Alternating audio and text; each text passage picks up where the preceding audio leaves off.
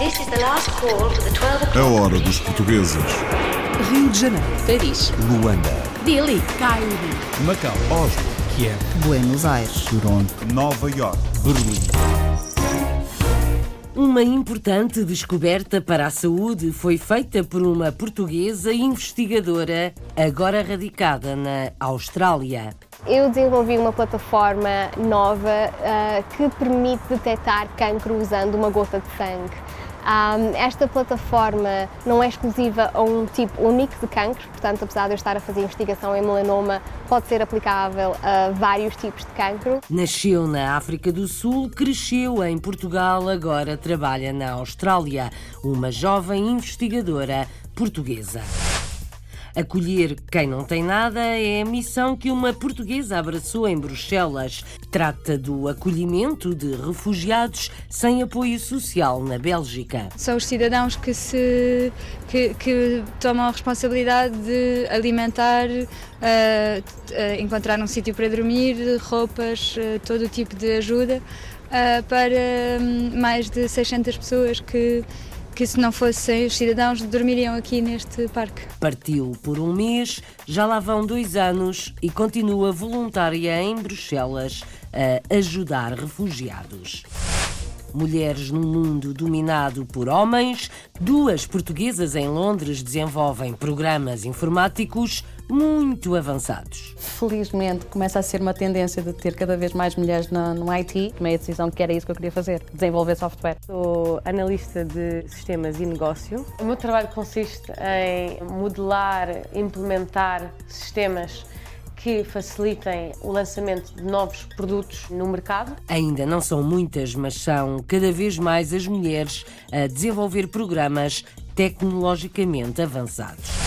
São os jovens que mantêm a tradição das rusgas minhotas em Newark, nos Estados Unidos. Tive sempre a sorte de ir a Portugal durante o verão. Tive a experiência de passar por várias julgas eh, no mês de agosto, na festa dos Arcos de Valdevez, e decidi, vamos trazê-lo aqui para os Estados Unidos. Então gosto muito de ver estes grupos juntarem-se, comer o presunto, a beber um vinho, a dançar, a cantar, a tocar, toda a noite. Cantadores, dançadores, castanholas, bombos e concertinas nas rusgas minhotas que encheram um grande salão em Newark. Em Paris, foi editado o primeiro livro de Cristina Branco. Nasceu e vive na capital francesa, mas dá-se melhor com a língua portuguesa. Escrevi em português, traduzi para francês e o livro foi revisto, porque o facto de francês não ser a minha língua materna faz com que eu não escrevo em francês com a mesma perfeição que escrevo em português. Uma das maiores dificuldades da escrita é justamente encontrar um editor. Editado o primeiro, deve estar para breve o segundo livro desta autora portuguesa na capital francesa. Poesia, romance e trabalhos académicos já foram publicados em Toronto por Irene Marques, uma escritora portuguesa no Canadá. O meu interesse pela literatura está ligado ao interesse pela causa social ou pela igualdade social. Eu acho que há uma grande semelhança entre a escrita literária e a justiça social. Portanto, para mim, escrever é comunicar de uma maneira profunda, é desvendar, desvendar as injustiças sociais. Literatura de mãos dadas com a justiça social. Em West Palm Beach, nos Estados Unidos, há um restaurante que se assume como o mais português possível. Tudo que é taxadas, a minha mulher nisso é espetáculo. As dobradas, as feijoadas, sai muito bem. Bastante bacalhau a, a lagareiro, bacalhau assado no carvão. É o favorito não só dos portugueses, mas mesmo dos americanos e dos latinos aqui da zona. E muito cliente brasileiro que adora o nosso bacalhau assado. O bacalhau, claro, e tudo o que é feito no tacho saem muito bem. Chama-se Belém e é uma histórica pastelaria portuguesa em Joanesburgo, na África do Sul. Os novos donos querem recuperar o esplendor de outros tempos. Nós queremos reviver os tempos antigos, que é ter várias pastelarias ou Beléns em toda a parte de Joanesburgo e talvez também em Cape Town. O nosso sonho era pôr a reviver a parte de salão de festas outra vez, festas que nós queremos todos os fins de semana como era antigamente. Recuperar o que se perdeu para a pastelaria Belém, na África do Sul. This is the last call for the 12 o'clock British Airways flight VA412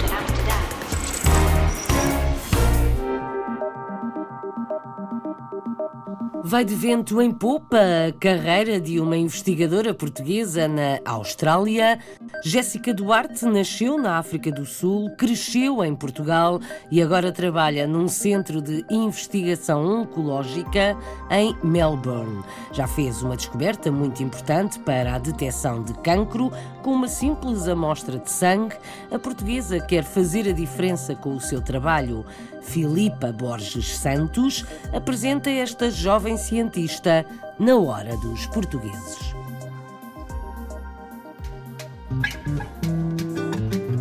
Jéssica Duarte, filha de pais portugueses, nasceu na África do Sul, mas foi em Portugal que cresceu e se formou.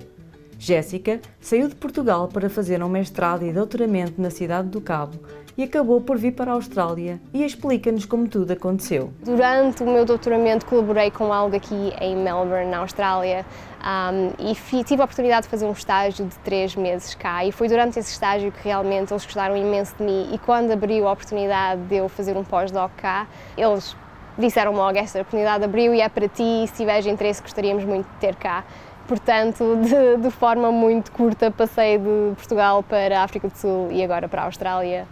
Jéssica é hoje uma notável investigadora na área da oncologia no Olivia Newton-John Cancer Research Institute em Melbourne e conta-nos como tudo começou. Antes de começar em Oncologia, tive noutras áreas, estive nas neurociências. Muito cedo eu sabia que queria fazer algo no meio médico, mas não tinha decidido especificamente por cancro. Assim que comecei a investigar vários temas e várias doenças e me apercebi do quão problemático o cancro é de forma mundial, pensei que era uma área perfeita para eu tentar fazer o máximo que podia, para eu dedicar a minha carreira a algo que possa realmente fazer a diferença e ajudar o máximo número de pessoas. E ao mesmo tempo, eu não conseguia entender porque é que o cancro ainda não foi curado. Para mim foi um desafio que eu precisava de me atirar a ele, algo que eu algo que eu queria tentar resolver. Jéssica, durante o seu doutoramento, fez uma importantíssima descoberta que fez avançar imenso o mundo científico. Durante o meu doutoramento, eu desenvolvi uma plataforma nova uh, que permite detectar cancro usando uma gota de sangue.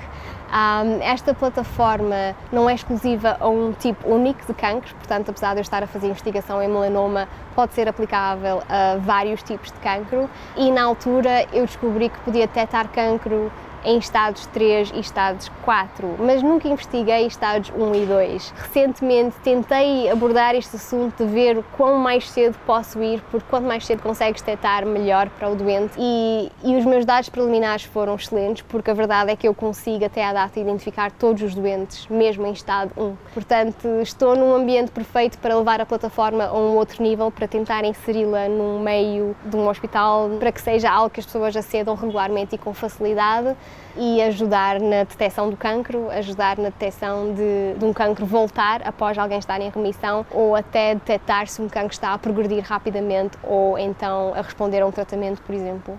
Para além de gostar de passar tempo com os amigos, ler e ir ao cinema, Jéssica ainda arranja tempo para algo mais. Também consigo fazer um bocadinho de voluntariado. Faço especificamente para a Wildlife Victoria, que é uma instituição cá que cuida de animais selvagens nativos que às vezes um, são, uh, são feridos de alguma forma ou outra.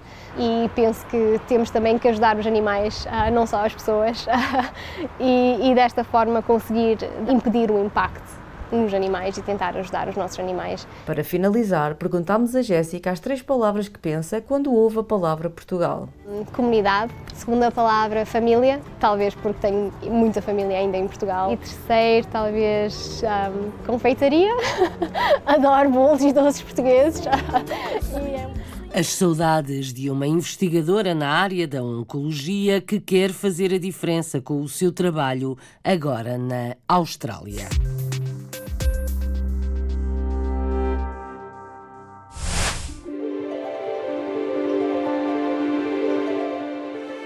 Faz a diferença, uma portuguesa em Bruxelas é voluntária numa organização para o acolhimento de refugiados que estão de passagem na capital europeia sem direito a qualquer apoio institucional e social na Bélgica. São cidadãos que se juntam para dar cama e comida por uns dias ou umas noites a quem não tem nada. Se não fosse a boa vontade de muitos, como Adriana Souza Costa, se não fosse a dedicação de milhares de voluntários, centenas de pessoas passariam noites ao frio na rua. A reportagem em Bruxelas é do Carlos Pereira. Estamos em Bruxelas, no Parque Maximilien, junto aos serviços belgas da imigração e próximos da Gare do Norte. A noite está fria, em pleno inverno, mas há centenas de refugiados concentrados neste parque, sem sítio onde dormir. Uh, os refugiados que aqui estão vêm sobretudo do Sudão, da Eritreia e uh, da, Etiópia. Uh, e uh, são migrantes que estão em trânsito porque uh, que sabem que têm poucas hipóteses de pedir asilo aqui na Bélgica e por isso querem chegar à Inglaterra.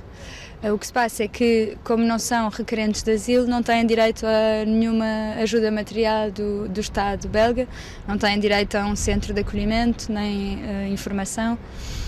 Uh, e portanto são os cidadãos que se que, que tomam a responsabilidade de alimentar, uh, uh, encontrar um sítio para dormir, roupas, todo o tipo de ajuda para um, mais de 600 pessoas que que se não fossem os cidadãos dormiriam aqui neste parque. Adriana é voluntária na plataforma cidadã de apoio aos refugiados.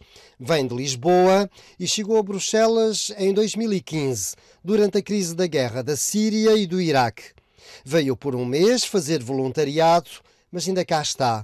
Entretanto, arranjou trabalho, começou um mestrado mas continua a coordenar a logística de alojamento de todos estes refugiados. Desde setembro até hoje, eh, mais de 2.700 famílias eh, acolheram refugiados em casa.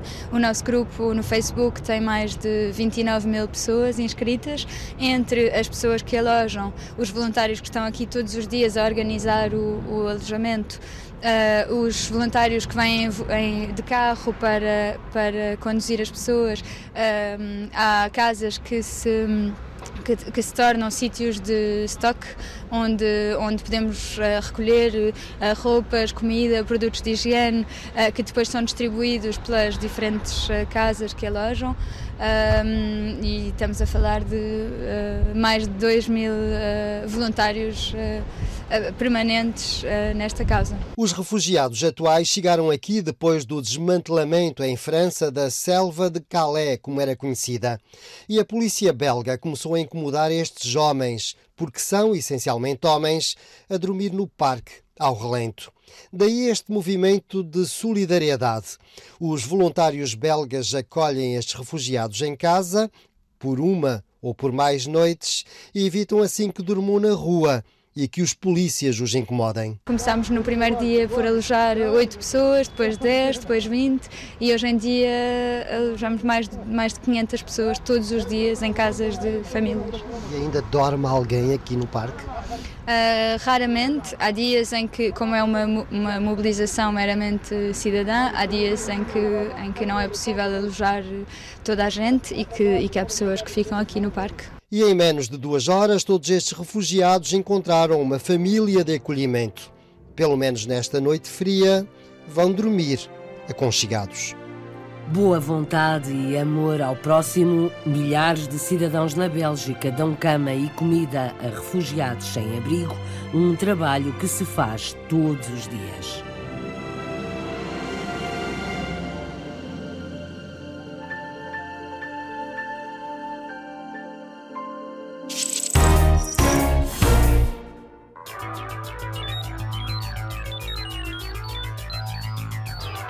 Na capital britânica, duas portuguesas dão cartas numa área em que ainda predomina o sexo masculino, a indústria tecnológica. Elsa Relvas desenvolve software para uma empresa tecnológica internacional. Maria Inês desenvolve software empresarial. Apresenta na reportagem de Renato Guerra a grande vantagem deste trabalho na capital britânica não é obrigada a estar no escritório.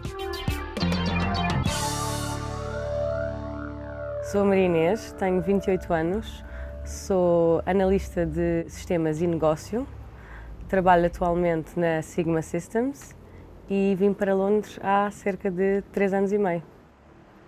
Uma das grandes diferenças entre trabalhar em Portugal e trabalhar em Londres é a oportunidade que tenho de trabalhar de casa ou de qualquer sítio do mundo, desde que tenha acesso à internet, porque está culturalmente aceito que as pessoas não tenham que estar sempre fisicamente no, no escritório para poderem efetuar o seu trabalho. Engenheira biotécnica de formação, Maria Inês interessa-se pelo desenvolvimento de tecnologia aplicada ao ramo empresarial. Eu comecei a ver as oportunidades que havia da minha carreira. O que eu estava mais interessada em fazer é trabalhar numa empresa, num ramo muito mais empresarial, e foi o que acabou por acontecer. O meu trabalho consiste em modelar, implementar sistemas que facilitem o lançamento de novos produtos no mercado, ou seja, por exemplo, o lançamento de produtos de TV, produtos de telemóvel, eh, internet, de forma que as equipas operacionais de multinacionais de telecomunicações consigam, de uma forma mais rápida e eficiente, criar ofertas, promoções, utilizando este software que nós desenvolvemos. A Maria Inês veio trabalhar para a Innoate Technologies, que era uma consultora onde eu trabalhava em Lisboa, e curiosamente, uma das primeiras funções que ela teve foi trabalhar no projeto que eu estava a gerir na altura. Não foi muito longo o processo, aliás, foi o meu último projeto nessa empresa. Muito engraçado foi o facto de, no final, ela acabar de fazer um percurso similar àquele que eu fiz quando vim para Londres, e pronto, a relação mantém-se. Eu descobri a informática acho que tinha cerca de 12, 13 anos. Lembro perfeitamente do momento em que o professor explicar como é que a letra A aparecia no ecrã, com toda a parte técnica atrás disso. E lembro de levantar a mão e de perguntar: eu posso controlar o que é que aparece no ecrã? E ele disse que sim, e basicamente aí tomei a decisão que era isso que eu queria fazer: desenvolver software. A Oracle é atualmente o segundo maior vendedor de software no mundo, enquanto que a Microsoft vende software para mim e para ti, ou seja, com os consumidores individuais, a Oracle só trabalha com empresas. A maioria das pessoas pensa Oracle, pensa base de dados, que foi exatamente como começou, mas atualmente nós temos soluções para todos os níveis de infraestrutura de sistemas informáticos para empresas. O que é que eu faço? Eu sou especializada numa solução, que é, que é o CPQ, e basicamente eu faço todo aquele processo de descoberta ou entrevista dos clientes para, para perceber exatamente o que é que eles precisam e até que ponto é que a solução é uma solução para eles. E depois todo o processo de suporte, de questões técnicas, de como é que a solução é integrada com os outros sistemas dentro da arquitetura deles. Trazemos toda esta nova perspectiva de solução e de mesmo relacionamento com os clientes. Felizmente começa a ser uma tendência de ter cada vez mais mulheres no, no IT. Elsa e Maria Inês são dois exemplos de como a indústria do software está a mudar, tendo cada vez mais mulheres na frente da inovação tecnológica. As mulheres estão cada vez mais presentes na indústria informática, como estas duas portuguesas em Londres. A hora dos portugueses.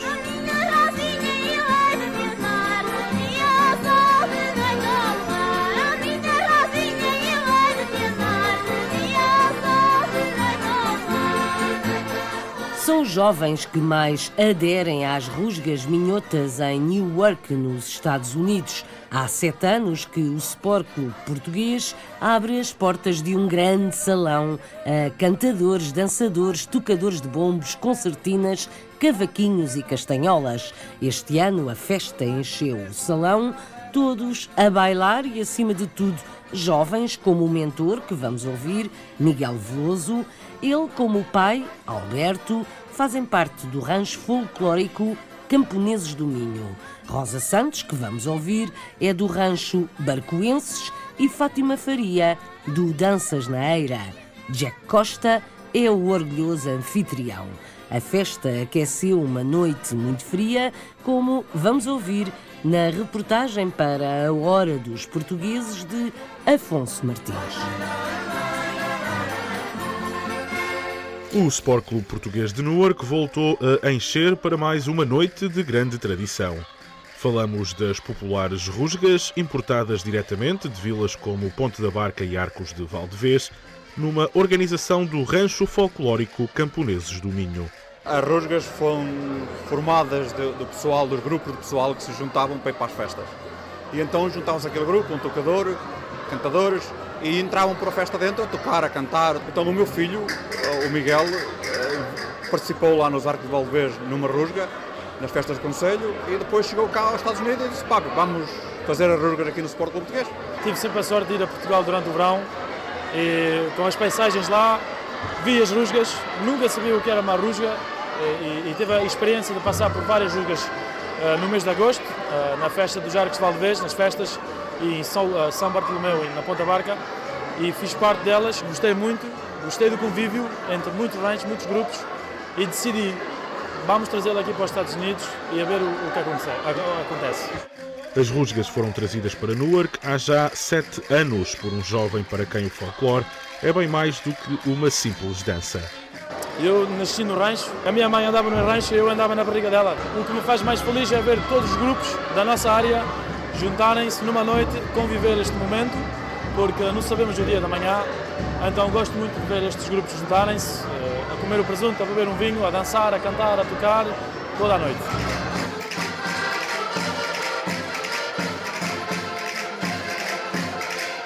As rusgas minhotas contaram com a presença de oito grupos e a tradição passou também pela gastronomia. Mas em pleno inverno e com temperaturas altamente negativas, foram as danças e os cantares que mais serviram para aquecer.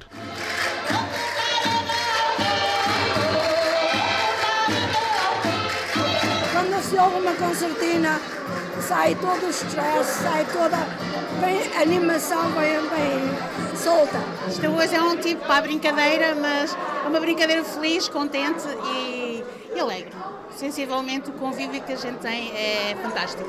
Convívio e animação são a combinação da qual resulta o sucesso das rusgas. Um resultado que mostra que a cultura e tradições portuguesas estão bem vivas na comunidade de Newark.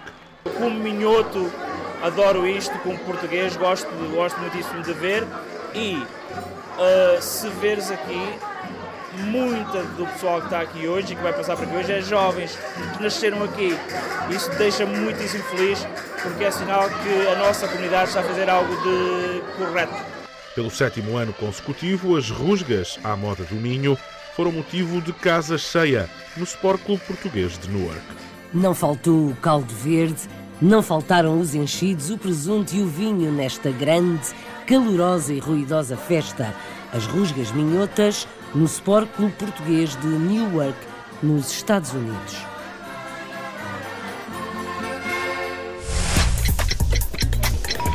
This is the last call for the 12 o'clock British Airways flight VA412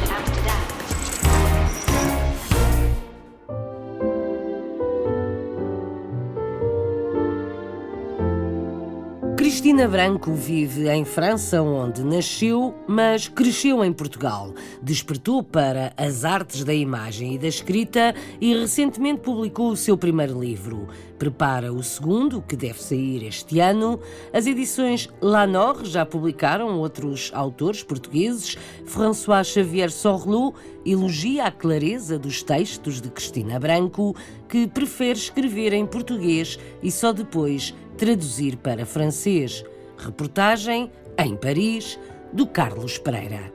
Cristina Branco é filha de imigrantes portugueses radicados em Paris desde os anos 60 e publicou recentemente nas edições Lanor um primeiro livro intitulado Quand vous lirez ces mots. Os meus pais mandaram-me para Portugal em criança, viver com, em casa dos meus avós, e depois em adulta voltei, a, voltei para aqui, porque os meus pais, julgo que eles fizeram o que fazem muitos imigrantes, que era de enviar os filhos para Portugal en attendant, à espera do regresso. Só que em vez de eles regressarem a Portugal, regressamos, eu e a minha irmã, a Paris. Cristina Branco gosta de fotografia, sobretudo de fotografia de rua, e já expôs o seu trabalho na capital francesa. A irmã, Odete Branco, também escreve e também já editou. Na minha família, à parte da minha irmã, ninguém escreve. Ninguém escreve, as pessoas leem, têm uma certa cultura, mas não escrevem. Como é que, numa geração em que ninguém escreve, há uma ou duas pessoas que escrevem? Isso não sei, francamente não te sei, não te sei responder, mas não se escreve de um dia para o outro. Acho que a paixão da escrita é uma vontade, uma vontade interior que depois é aceita ou não pelo editor, porque não basta escrever, Escrever, qualquer um de nós escreve cartas, bilhetes, recados à mercearia. Mas depois, será que o que escrevemos pode ser ou não editado? Isso é uma coisa que cabe, uma decisão que cabe a um editor dizer. E j'ai trouvé que l'ensemble des lettres de Cristina. Descobri que o conjunto das cartas, o texto da Cristina, permite identificar realmente as personalidades que ela queria exprimir. avec l'ensemble des mots. A associação das palavras, nomeadamente na poesia, é primordial. E ela escreve com muita clareza. C'est quelque chose d'assez primordial. Et elle, c'est très clair, c'est très net. Escrevi em português, uh, traduzi para francês e o livro foi revisto, porque o facto do francês não ser a minha língua materna faz com que eu não escrevo em francês com a mesma perfeição que escrevo em português. O livro é intimista, mesmo se não é autobiográfico. Trata-se de um conjunto de cartas de amor escritas por uma mulher. As edições Lanor já editaram vários livros de autores portugueses, como por exemplo Alice Machado, Manuel de Souza Fonseca, Essa de Queiroz ou Fernando Namora.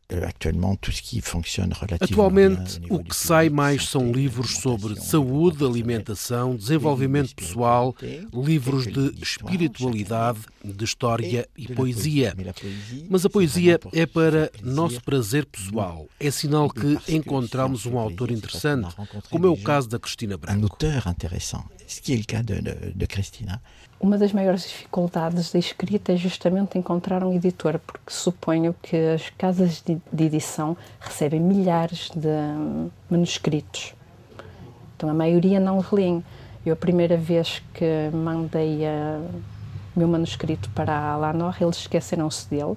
E só passado dois anos, em conversa, é que se lembraram que já lhe tinha mandado, então pediram para lhe voltar a mandar.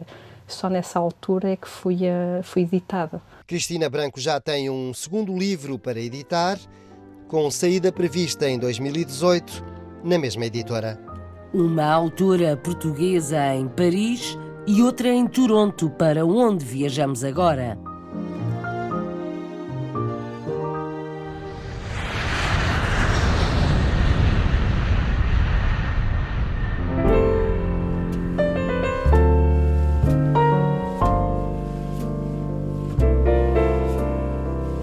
Quase 30 anos que Irene Marques se mudou de uma aldeia beirã para uma grande cidade no Canadá. Uma das autoras portuguesas com mais publicações no país conta que cresceu no meio rural e não queria ter a vida dura que os pais sempre tiveram. Irene Marques já publicou poesia, romance e trabalhos académicos. Formou-se em assistência social, trabalhou na área durante algum tempo, mas a escrita sempre foi o seu fascínio. Acha que a literatura é uma libertação e uma forma de promover a justiça social. O próximo livro de Irene é o seu primeiro romance escrito em português e inspira-se na história da sua família, passando pela guerra colonial. Gilberto Fernandes apresenta na Hora dos Portugueses uma autora no Canadá. Com três livros de poesia, vários trabalhos académicos em literatura comparada e dois romances publicados, Irene Marques é uma das escritoras portuguesas mais prolíficas no Canadá, país onde vive desde 1990. Nessa altura, Irene trocou o por vezes asfixiante meio rural de Beira Alta, onde cresceu, pela liberdade citadina e cosmopolitismo de Toronto. Eu cresci numa aldeia pequenina, a Tsamo, que fica lá nas montanhas do Caramulo. Os meus pais trabalhavam no campo, uh, tinham terras uh, uh, e tinham vacas. O meu pai criava muitas vacas e tinha um negócio de vacas. A vida típica rural do campo, uma vida muito dura, e a minha mãe com 10 filhos, eu olhava para ela e dizia: uh, Eu não queria ter uma vida assim. Ela representava uma vida muito dura, muito sofrida, com traumas hereditários, filha de mãe solteira, que depois é, é, é, passado a nós. Portanto, o trauma da mãe solteira, a repressão sexual, aquela, aquela coisa católica que vem do fascismo. Eu realmente sentia que queria, queria sair Portanto, eu vim para o Canadá uh, aos 20 anos. Na altura, eu não, não fazia uma grande distinção entre o Canadá e os Estados Unidos. Se calhar sofria daquela ideia do sonho americano, através da música, dos filmes. Quando eu vim para aqui, portanto, tirei primeiro o curso de assistente social e trabalhei durante mais de 15 anos em várias capacidades, uh, portanto, nessa, nessa vertente de, de serviço social. Trabalhei com. Pessoas imigrantes, uh, pessoa, mulheres que sofreram abuso sexual, vítimas de incesto. Trabalhei durante 14 anos num hospital de saúde mental e, e toxicodependência. O meu interesse pela literatura está ligado ao interesse pela causa social ou pela igualdade social. Eu acho que há uma grande semelhança entre a escrita literária e a justiça social.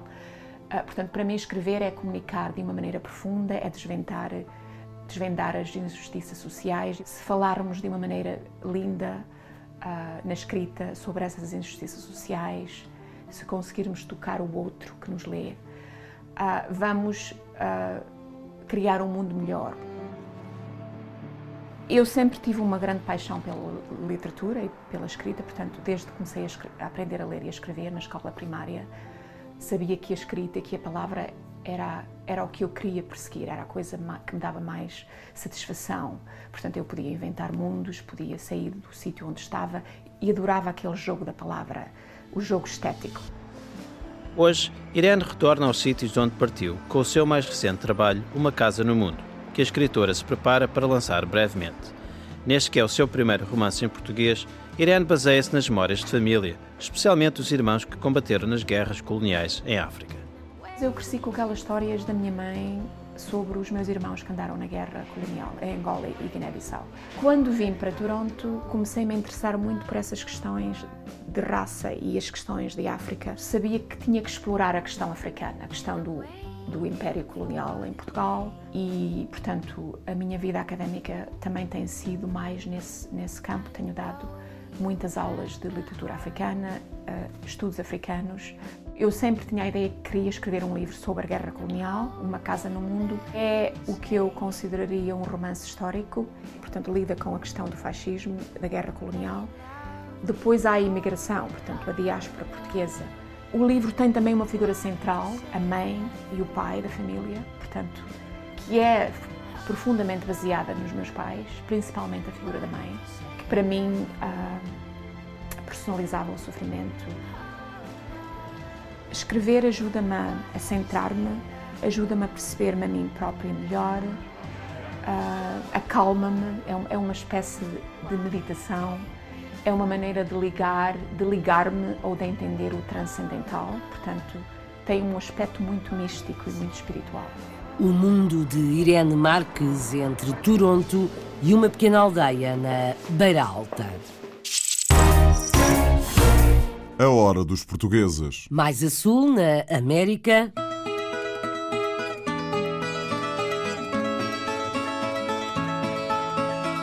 Há um restaurante em West Palm Beach, na Flórida, que é ponto de encontro de portugueses, latinos e brasileiros. Os norte-americanos vão aparecendo. O dono procura oferecer cozinha portuguesa o mais genuína possível e diz que a comida do Tacho sai muito bem, mas o bacalhau assado e o marisco também. Walter Moreira é cliente e escolhe bife ou prego. Os funcionários também são portugueses e todos juntos sentem-se quase em casa, como conta Margarida André. O restaurante Iberia Grill é um marco da gastronomia típica portuguesa em West Palm Beach, na Flórida. Com uma sala de jantar e um espaço para eventos com capacidade para 250 pessoas, o proprietário Carlos de Jesus orgulha-se de servir produtos portugueses. Temos o bar completo em termos de, das bebidas todas portuguesas, trabalho exclusivo quando eu puder sempre com produtos portugueses, vinhos portugueses, aguardentes. Trabalhamos com uma grelha que eu importei diretamente de Portugal para fazer o nosso churrasco. Estando a comunidade portuguesa bastante presente no sul da Flórida e contando maioritariamente com clientes de origem lusa, a nossa gastronomia é cada vez mais apreciada pelas mais diversas comunidades. Estamos no sul da Flórida, portanto há muito latino, muito latino que já conhece a nossa comida, tanto daqui da Flórida como até do norte, New Jersey, Nova York, Connecticut, Rhode Island, e muitos americanos que já conhecem a nossa comida famosíssima portuguesa. Tendo em conta a solicitação dos clientes, o menu tornou-se cada vez mais vasto. No princípio, fazer um menu bem, bem simples, só mais baseado em churrasco, mas ao longo da procura de, dos portugueses da zona, tivemos de expandir o nosso menu, onde a gente inclui pratos como leitão à barrada, cozida à portuguesa, dobradas, feijoadas, coelhos à caçador e paelhas mariscadas. Trabalhamos com bastante marisco, lagosta viva. Entre todas estas opções, há pratos que se destacam na escolha dos clientes. Tudo que é taxadas, a minha mulher nisso é espetáculo. As dobradas, as feijoadas, sai muito bem. Bastante bacalhau à, bacalhau assado no carvão. É o favorito não só dos portugueses, mas mesmo dos americanos e dos latinos aqui da zona. E muito cliente brasileiro que adora o nosso bacalhau assado.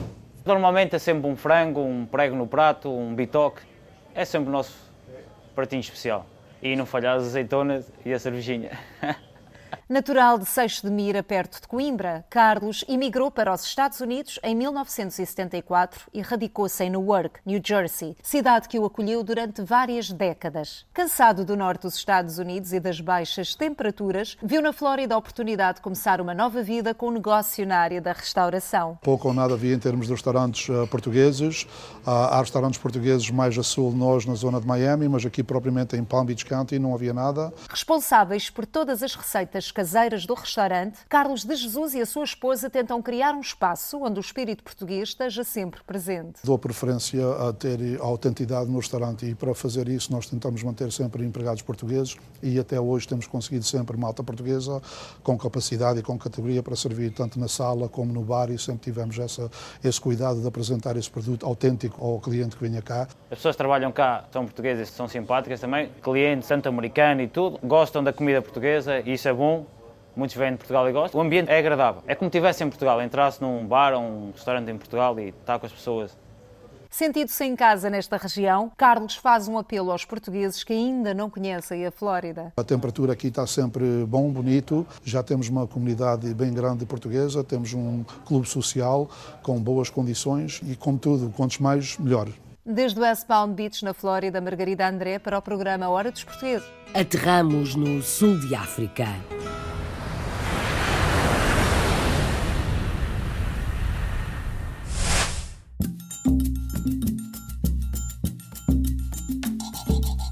Chama-se Belém e é uma histórica pastelaria portuguesa em Joanesburgo. Recentemente mudou de mãos. Os novos donos querem recuperar o esplendor de outros tempos e abrir mais casas na cidade. João Lourenço é sócio, gerente da pastelaria Belém e Chalne de Carvalho também. Vamos ouvi-lo falar em inglês. O guia da Hora dos Portugueses na África do Sul é Viriato Barreto. A Pastelaria Belém, fundada em 1978, é sem dúvida um icônico da pastelaria e doçaria portuguesa na África do Sul. Com novos proprietários, a Belém está agora a ser reestruturada para voltar a ter o seu esplendor inicial. A padaria Belém é uma padaria muito antiga, que já está começada mais ou menos há 40 anos. Nós tomamos conta da padaria Belém pastelaria e padaria em Regent's Park em 1980. A pastelaria Belém fazia tudo, incluindo os leitões assados, e fazia festas para clientes, casamentos, batizados e muitas festas. E os anos aí era a pastelaria que tinha a volta de oito outlets, sítios diferentes, que tinha, conhecia como este que nós temos. Entretanto, conforme mudou os donos, os princípios, antes de eu entrar na padaria ou estar em sociedade na padaria Belém, um, eles começaram a fechar várias factórias assim e agora nós queremos reviver os tipos antigos, que é ter várias pastelarias ou plains em toda a parte de Joanesburgo e talvez também em Cape Town. Vamos abrir em Cape Town futuramente.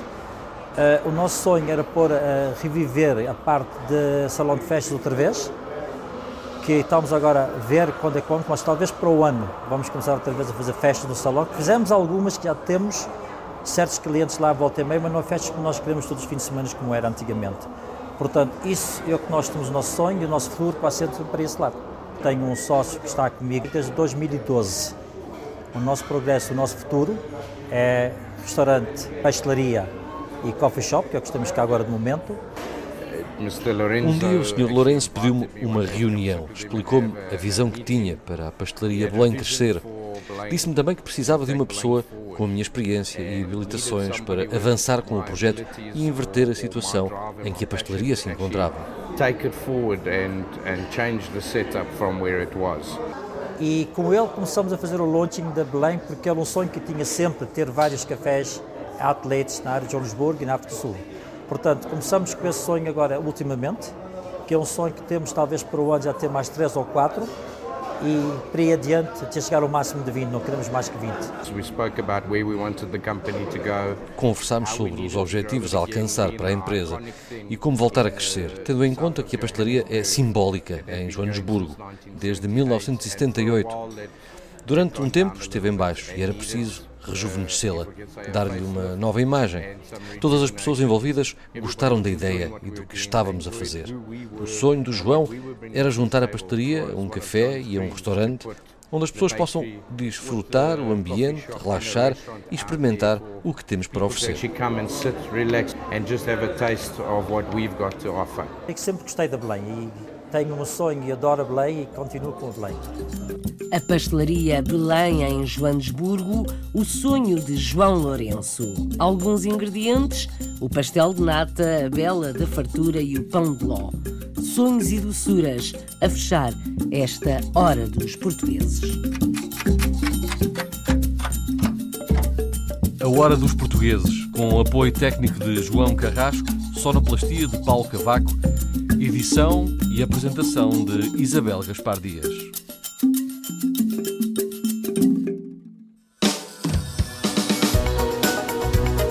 RDP Internacional. Portugal aqui tão perto.